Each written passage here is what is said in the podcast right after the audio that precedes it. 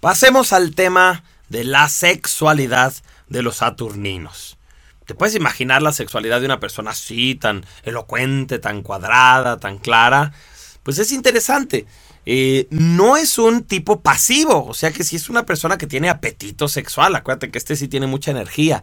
Pero como todas las cosas que son instintivas, espontáneas, el Saturnino va a tener como un, poco de, conflicto con su sexualidad. No es algo que él pueda controlar y entonces no creas que, que es algo que trabaje mucho en armonía. Entonces, bueno, para empezar, los saturninos seleccionan a sus parejas por razones, no por instinto.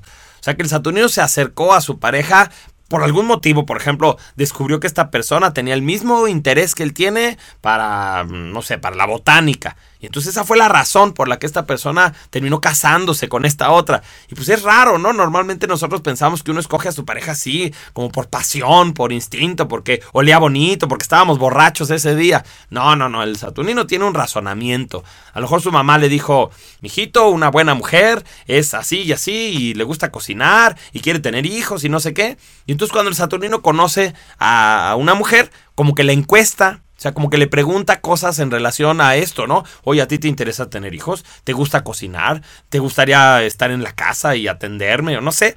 Y entonces, si la persona pasa el examen que le hizo el Saturnino, pues ya se casa con ella. Sí es interesante, es muy, muy analítico. Siendo un tipo activo, los saturninos tienen bastante apetito sexual, pero lo tratan de controlar. No es una parte de ellos que les encante. ¿Saben qué hace? Eh, lo terminan, lo terminan haciendo como, como una rutina, como un calendario. Encuentran una manera en la que la sexualidad se vuelve un tiempo, se vuelve un espacio, algo que está agendado. Por eso dice aquí en, en, sus apuntes, dice, son poco espontáneos y aventureros, más bien establecen buenos hábitos sexuales. Entonces Saturnino, de pronto cuando ya estableció una relación de más tiempo, dice, oye, ¿por qué no tenemos sexo mejor en la noche? Ese es el horario que a mí me va mejor, me siento más cómodo, es cuando yo puedo, eh, por ejemplo, no hay llamadas en ese momento, me puedo desconectar del tema del trabajo y así.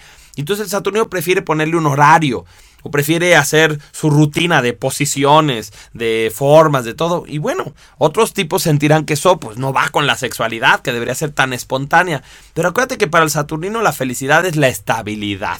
Lo que sea rutinario, lo que sea cómodo, lo que todos conozcamos, lo que ya hayamos estudiado, esa sería otra manera de decirlo. Eso sería para un Saturnino una buena sexualidad.